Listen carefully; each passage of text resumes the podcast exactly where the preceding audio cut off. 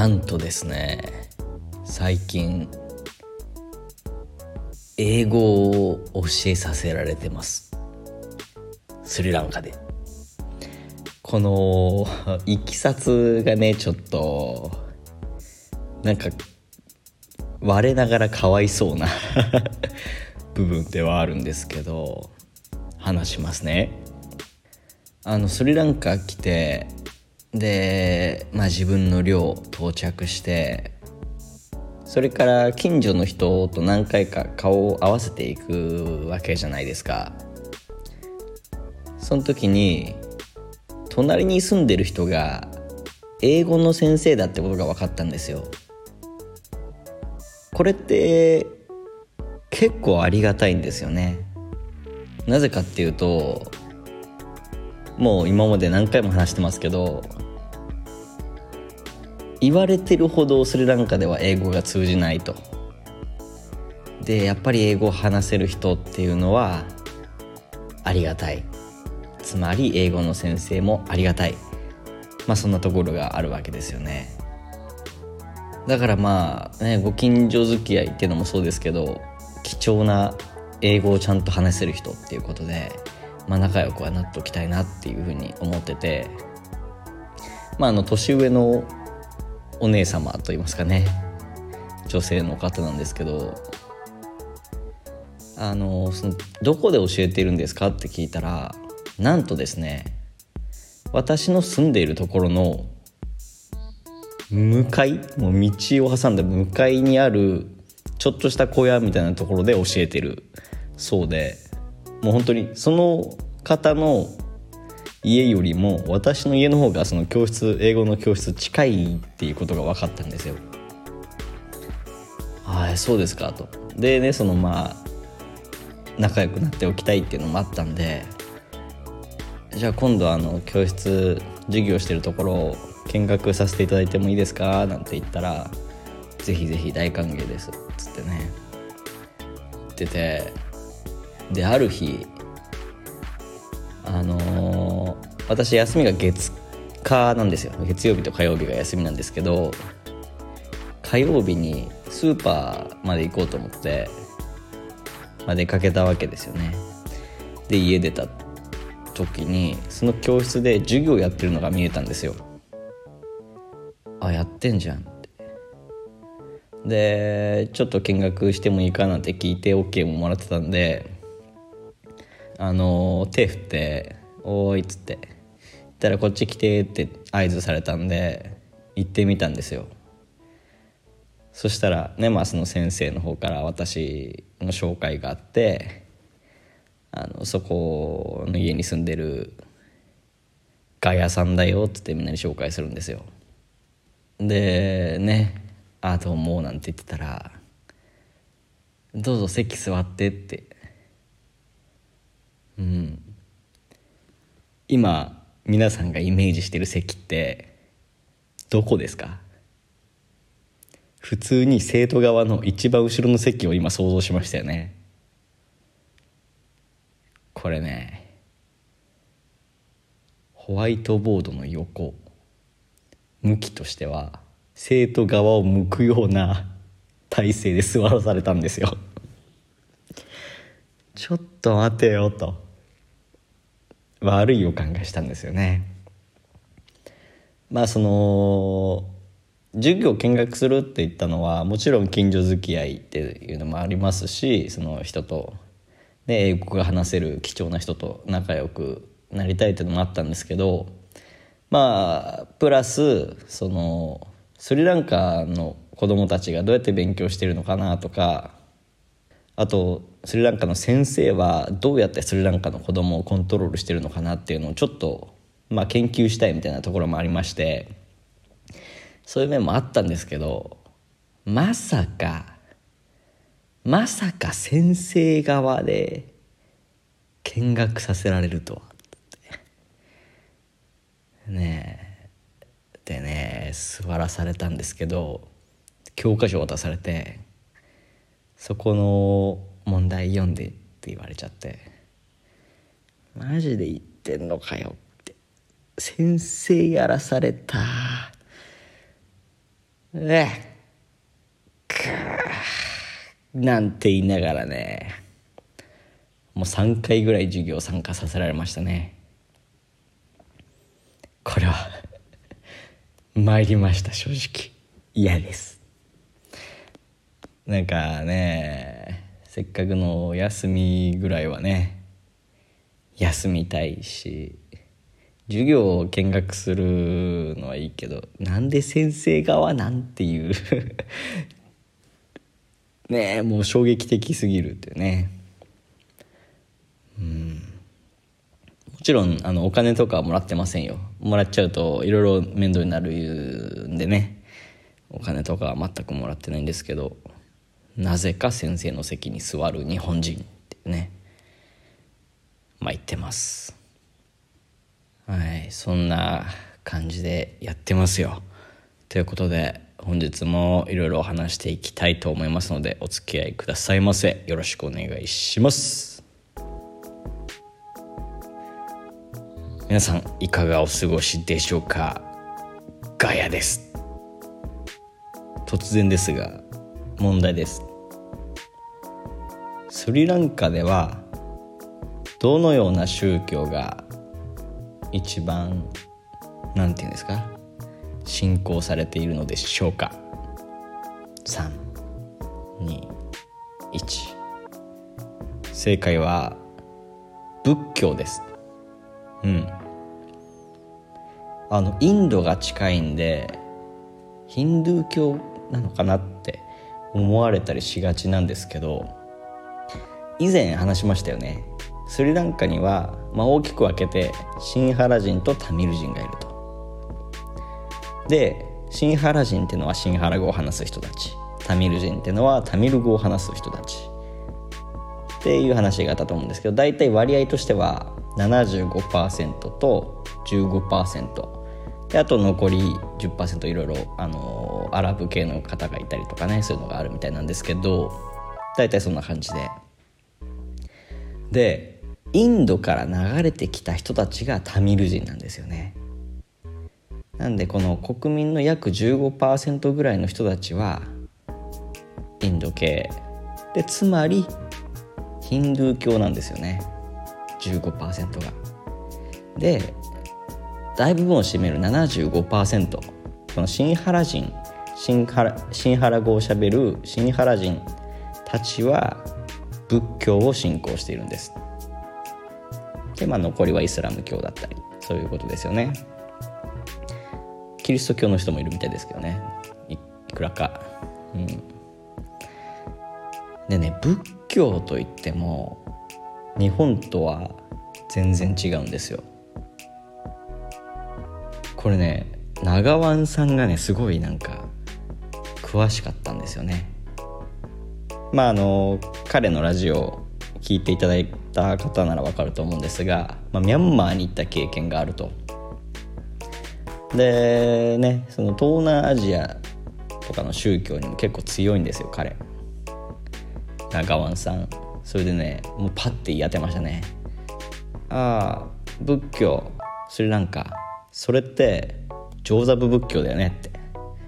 彼はね一発でスパッと言い当てましたね。そうなんです。スリランカの仏教は上座部仏教って呼ばれているものです。一方で日本で信じられている仏教、まあ、全部が全部とは言いませんけど大乗仏教大きいに乗ると書いて大乗仏教ですね。そういうのが信じられてるんですね。私あの宗教のこととかあんまわからないんですけど正直。簡単に言うとよりたくさんの人を救おうとするのが大乗仏教。で上座部仏教っていうのはまああの詳しくはわからないんですけどちゃんと信仰してでちゃんと信仰したら救われるみたいなそんな感じなんじゃないかなってなんとなくニュアンスでそういうふうに、あの、理解してます。遠からずなんじゃないかななんて思いますけどね。あの大乗仏教っていうのとあの比較して、まあ、あの小乗仏教っていうね小さいに乗ると書いて小乗仏教なんて呼ぶ人も日本だと多いみたいなんですけどどうやらこれは別称として別称っていうのは別の呼び方じゃなくてあの軽蔑の別ですよね。別したい呼び方別称としてのあの扱われ方をしているみたいなんであんまり使わない方がいいらしいですね。私もよく分からなかったんですけど上座部仏教と言った方がいいみたいです。で実際にスリランカ行ってそれを感じるかって言われるとですね感じますね。なんかみんなやっぱり信心深いと言いますかどの車乗っても必ず車の中にあの何て言うんですかね。まあブッダがいるんですよね。ブッダなのかあれは。仏像っていうんですかね。ミニチュアの。必ず置いてあるんですよ。あと、まあ、違いとして面白いなって思うのが大仏の色ですね。日本の大仏って、金ピカなものもありますけど基本なんかなんて言うんですか？グレーっていうんですか？石っぽい感じのやつ思い浮かべるんですよね私の場合。特にそのカラフルってことはないなって。もう金だったら金。全部金。もう石みたいな色だったら全部石みたいなイメージなんですけどこっちの仏像は肌が白くて髪が黒くて金色の装飾品をつけててなんか緑色が入ったりいろんな差し色が入ったりみたいな感じでとにかくカラフルなんですよね。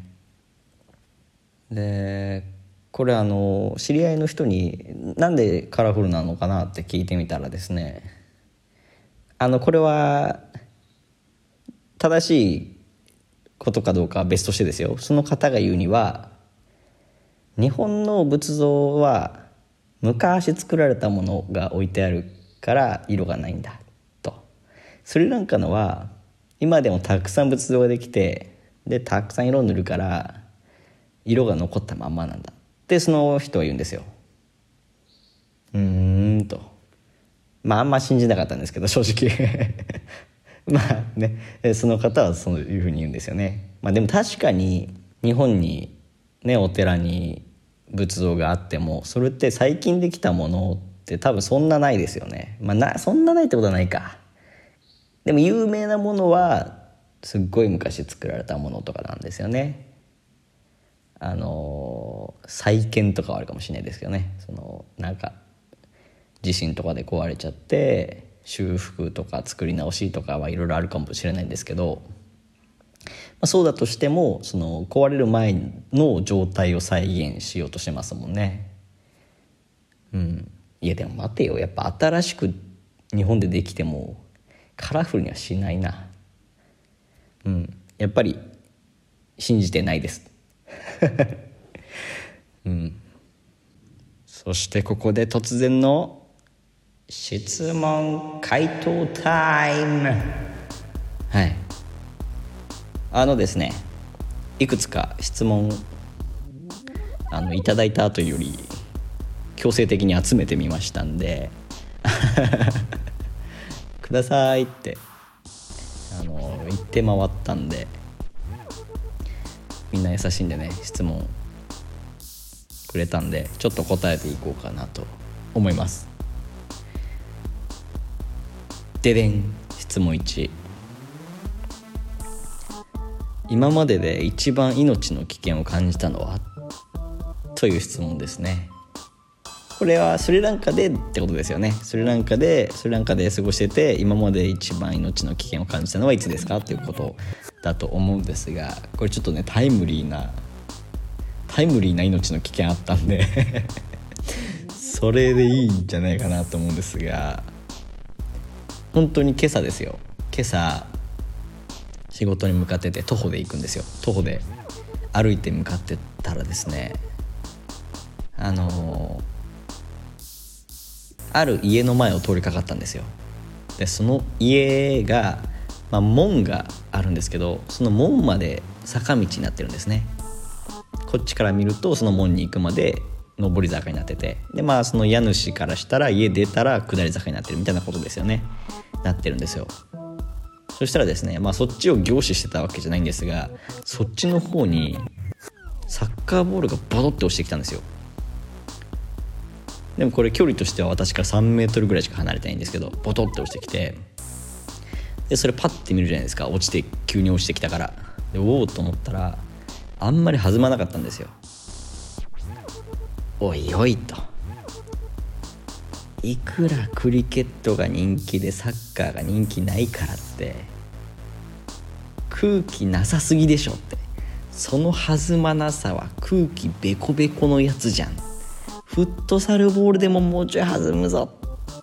もうとか思いながらね。でその坂道をね転がってきたんで私の足元に来たんですよ。なんでもうね私サッカー経験者なんでねそのボールを足ですくってそのままキャッチせずに足で返してやろうと思ったんですねその家の方に。でベコベコってことは分かってたんで普通に上げようとしてもダメなんであのいわゆるサッカーのチップキックみたいな感じで思いっきりボールの下をブンって蹴って上げようと思ったんですよ。でまあやったんですねそれを。ブンっつって思いっきりそのボールの下をブッて蹴ってサッカーボール上に上げようと思ったんですが蹴った感覚めちゃくちゃそのボール硬いんですよ。あれ？ベコベコボールだから弾まないんじゃないんすかって思ってでも硬いんですよね。痛いってほどない痛いってほどではないんですよ。あの革靴履いてましたし。だけど上げた瞬間の硬さ的にこれ蹴ったら足怪我するかもなって思って蹴るのやめたんですよ。したら足元にボトってねそのボール落ちるじゃないですか。なんだこの不思議な弾まないけど硬いボールなんだろうと思って見たらヤシの実でしたね。本当に。ベコベコのサッカーボールだと思ってたのはカチカチのヤシの実だったんですよ。これがね要するにだから歩いてたら私の3メートル離れたところにゴトっていって落ちてきたってことなんですよね。これ危ないですよ普通に。ね。まああの前も話した通り普通に猿とかいるんですけどひょっとしたらいたずらであいつらがやってんじゃないかななんてちょっと思ったりもして。これちゃんと前見てというか上見て歩かないと危ねえななんて思ったりね。かといってね下も見ないと犬の糞いっぱいあるんで。もうこうしますか。右目は上見て左目で下見る。あ完璧ですね。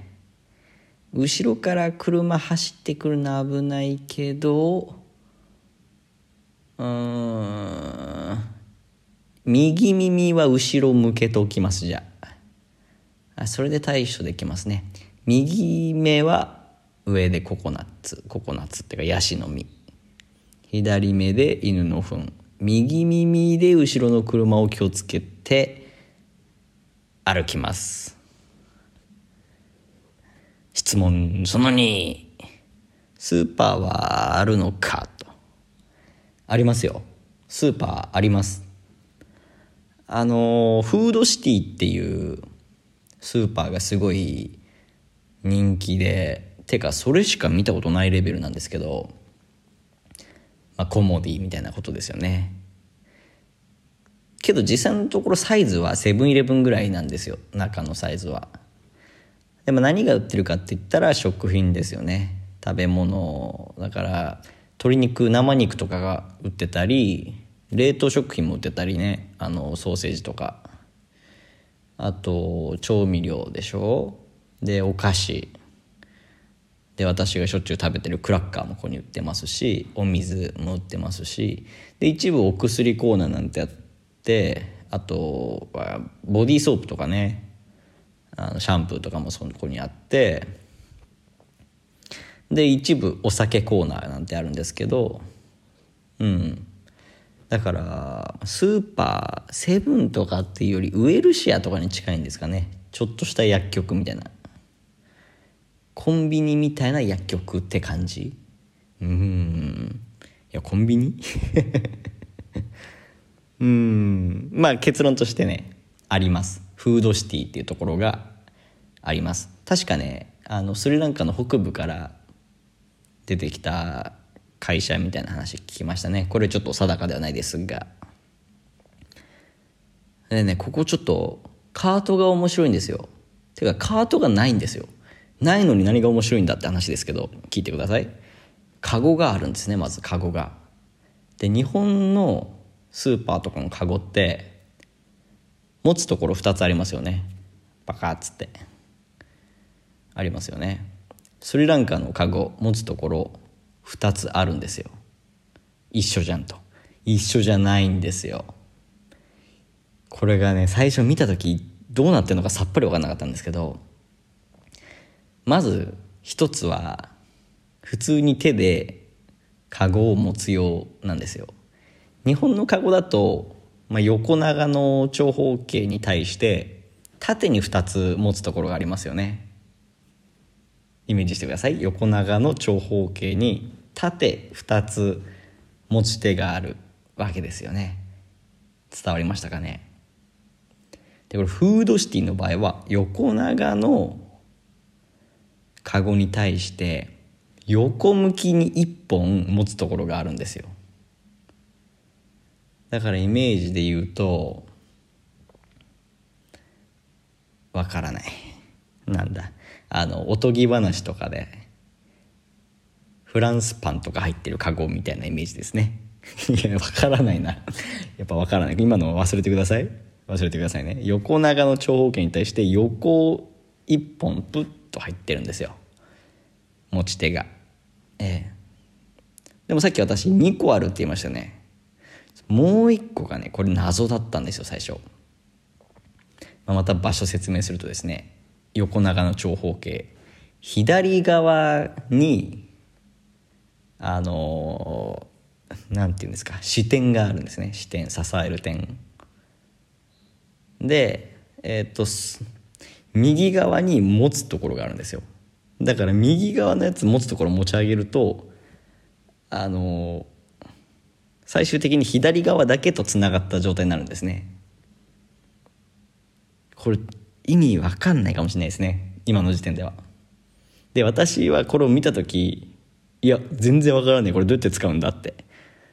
でまあねあのあ横一本のやつ持ってば普通のカゴとして使えるじゃんなんて分かってしばらくそうしてたんですけどある日ですね他のお客さんが買い物してるのを見てたらカゴを地面に置いてるんですよ。まあまあいいでしょうと。したらねそれをスーツケースみたいに引っ張って転がしてるんですよね。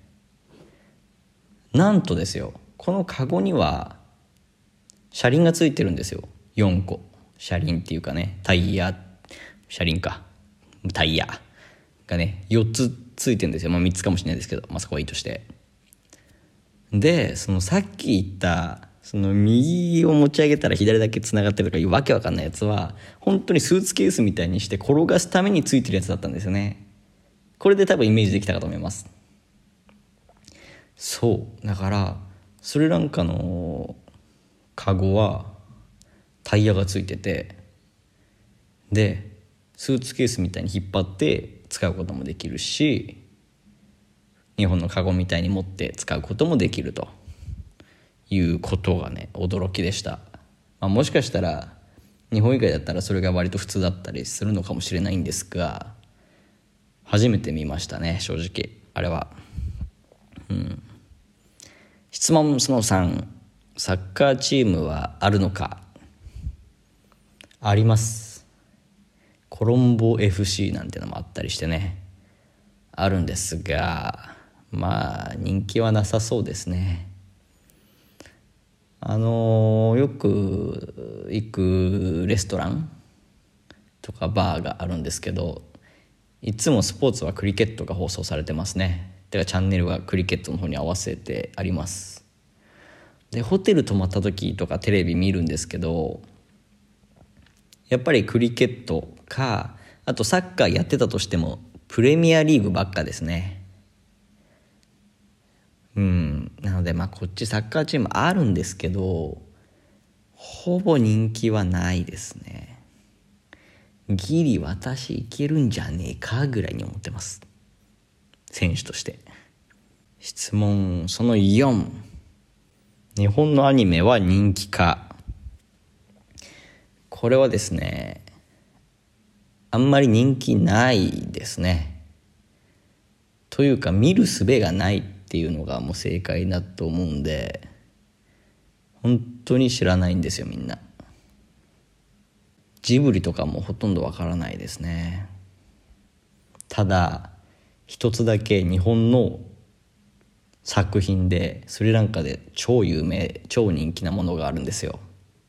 それが「おしん」です。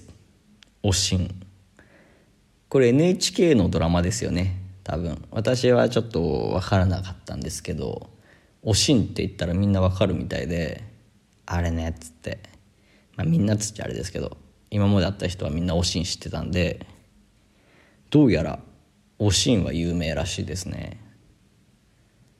でちょっと話それちゃうんですけどこの前ちょっと衝撃受けた話があってあの知ってる知らないの話なんですけどさっきあの冒頭で話した英語の先生やらされてる事件の最中にですねあの日本人は辛いもの食べるのって質問を受けたんですよ。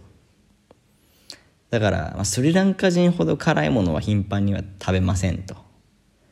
だけど唐辛子とかはそんなにだけど日本にはわさびってのがありますよと。わさびって知ってますかって。わさびを説明するときに皆さん何て言います？ね味とか説明するより寿司に入ってるやつって伝えるのが一番いいですよね。だからそのわさびを説明するときにもう本当に言ったんですよ。寿司に入ってるやつですよって。言ったらこれ衝撃の言葉が返ってきまして「寿司って何?」って言われちゃったんですよ。えそんなことってあったっけ？寿司知らない人って。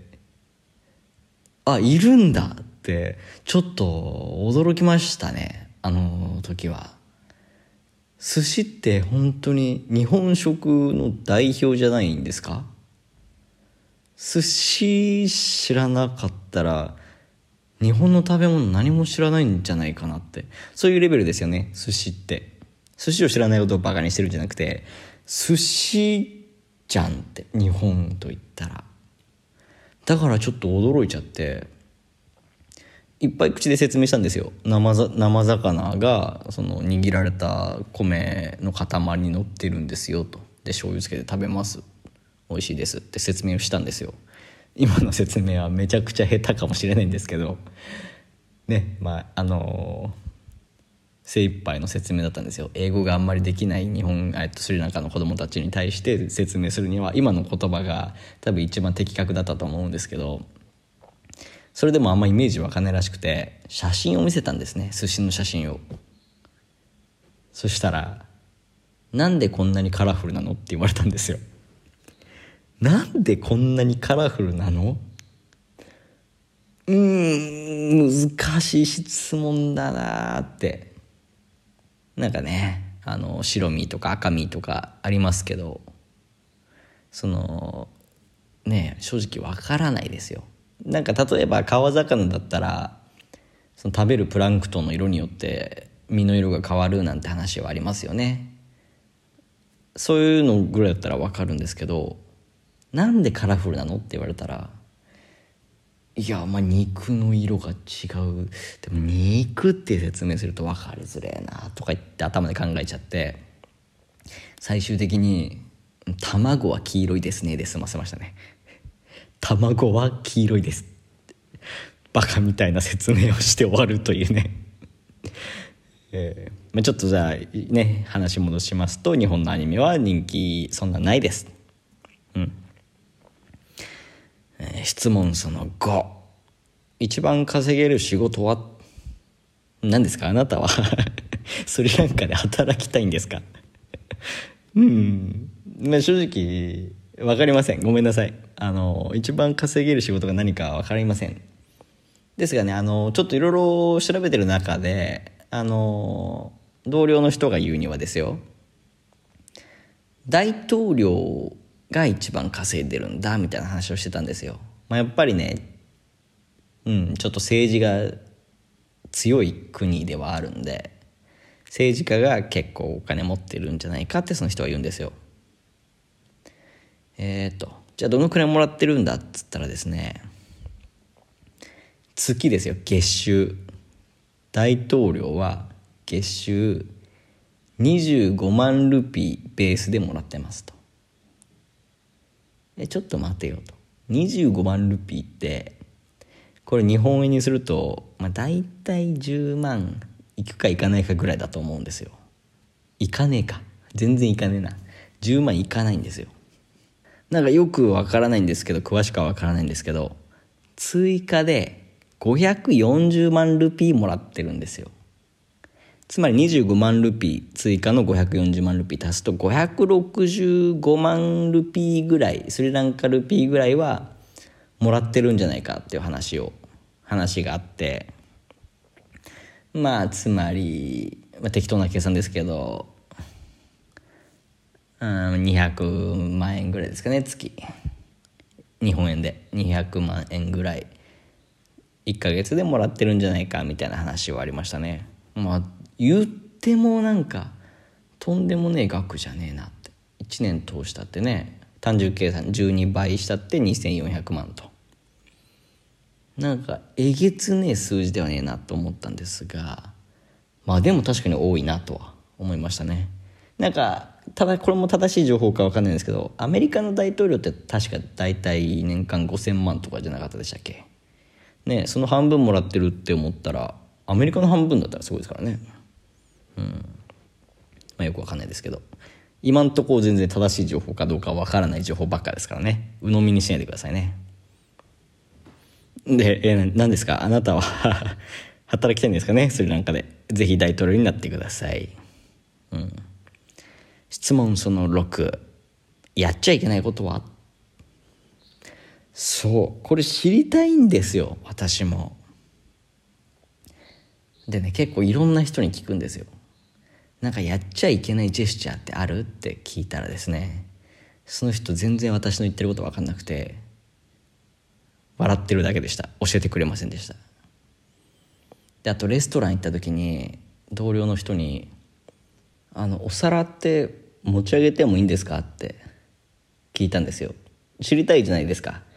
あのお皿を持って食べるのが、まあ、日本流ではありますし例えば中国とかだったらお皿持つのははしたないっていうか下品だみたいな言い方もされますもんね。なんでこれ持って食べていいのかダメなのか持った方がいいのかあるいは。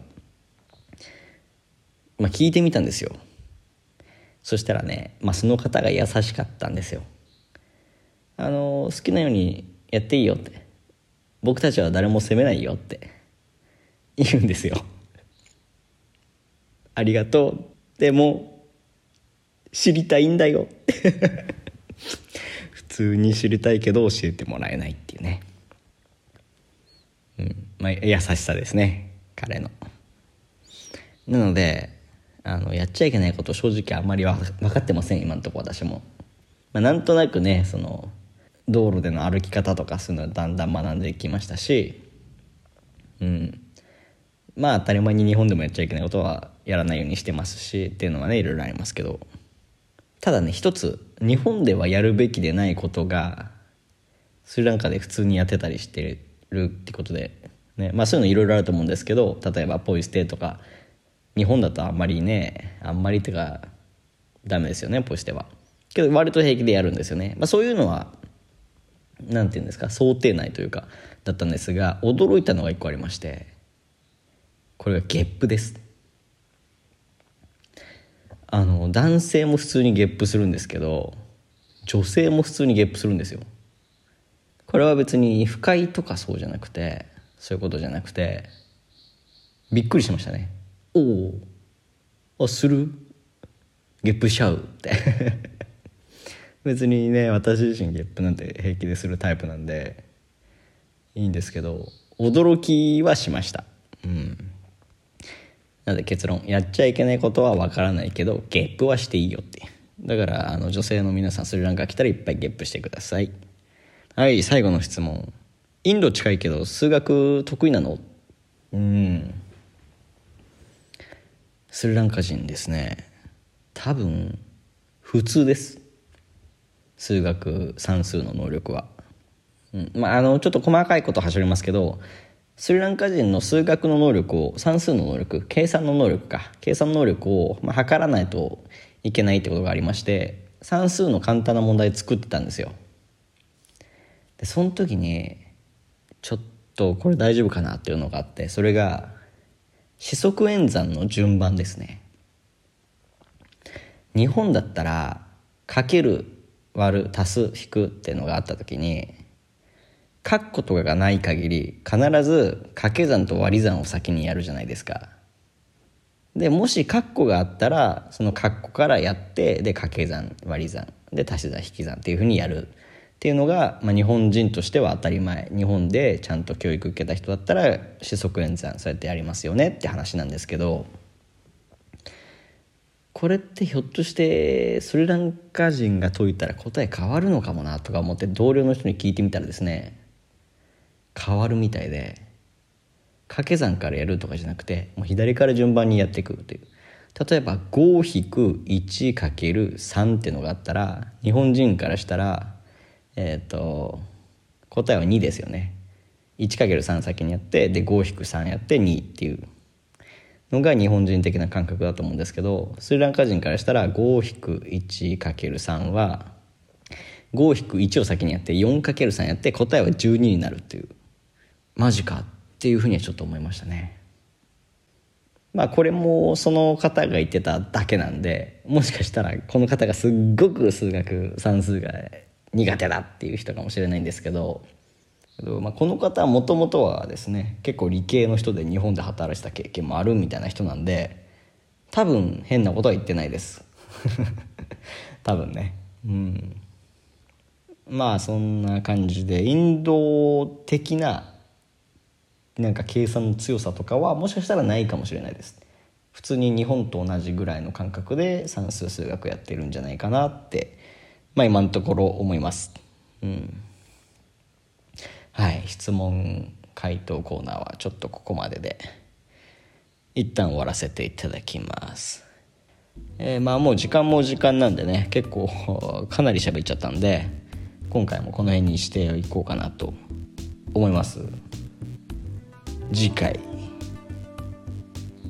モデルと友達になってみたなんて話をしていきたいと思いますのでお楽しみに。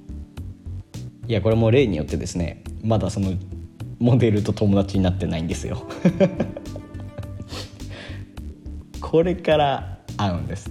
まさに明日。あのモデルのねちょっとしたモデルですよでも。ちょっとしたモデルをやってるなんていう女性と、まあ、女性を紹介してもらえることになったので明日会ってきます。とっても楽しみです。なんでまあそこでね何が起こるかなんて話をね何が起きたかって話をね来週できたらなと思いますのでよろしくお願いします。というわけで本日もお付き合いいただきありがとうございました。ガヤでした。おやすみなさい。